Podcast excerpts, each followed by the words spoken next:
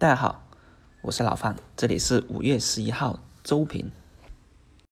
昨天啊，在一个两千亿美金的关税兑现之后，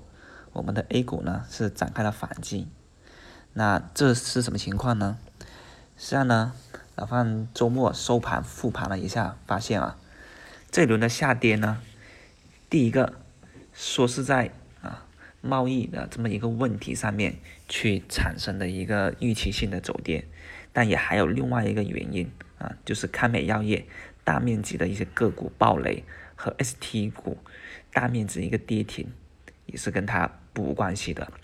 清理垃圾啊，可以说是这轮下跌的另外一个原因了。呃，贸易问题等于就是借势帮助啊 A 股市场把这些垃圾给清掉。因为我们从这个角度来看的话，大家可以看得出来啊。这个两千亿啊，等于是方便了大 A 的一个筹码清理，更加有利于后市行情的发展。所以对于一些呃，你看这种垃圾公司、垃圾股票，那这个时候对吧，就是有助于把这些垃圾清理就出去，和对场外杠杆的清理，从而啊走回到筹码跟博弈面来考虑。当然了，从经济面来说啊，这个提高两千亿的一个影响啊。肯定啊是有一个对我们中国经济是有一个轻微的一个利空了。不过呢，反过来也看前前后后加起来，对吧？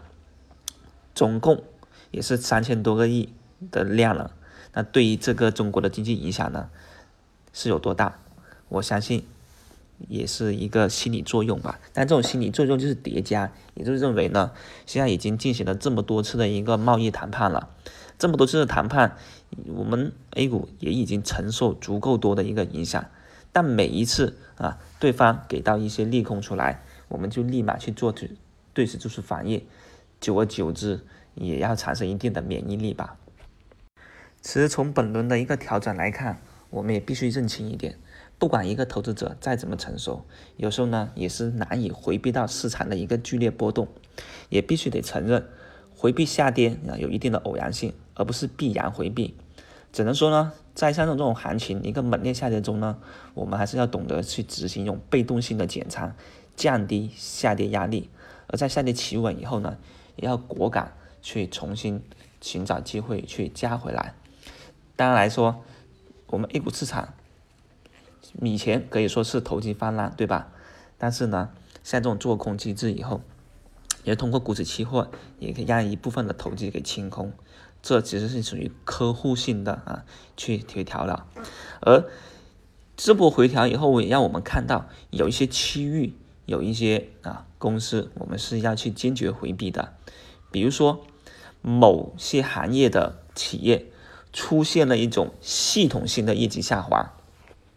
你比如说前几年啊，一零年、一二年、一四、一三年的几年的。有一些传统行业就是属于前面的产业过剩，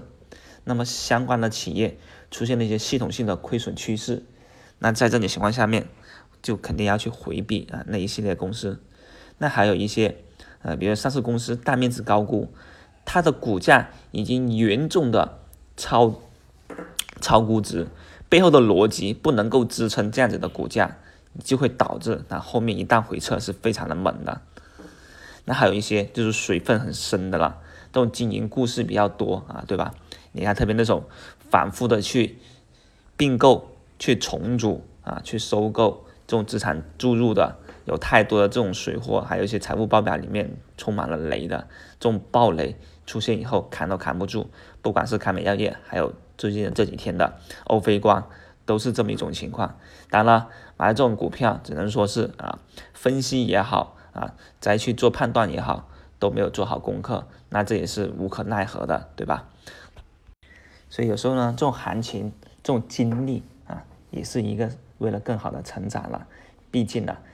经历了这么一种走势，我们以后的看跌心理也就更加懂。你看，像昨天啊也分析过，像这种盘中的这种利用靴子落地的消息去做最后一个下拉动作。从而完成洗盘的，啊，在 A 股市场里面呢，啊是比较少见，但是在其他金融市场呢是常见的。所以经历过这种的行情，经历过这种行情的轮回，也经历过心态的崩塌，才能更好的去理解这个市场，也才能够面不改色、坐怀不乱，不会啊被最后这一时刻所击败、所扫出局。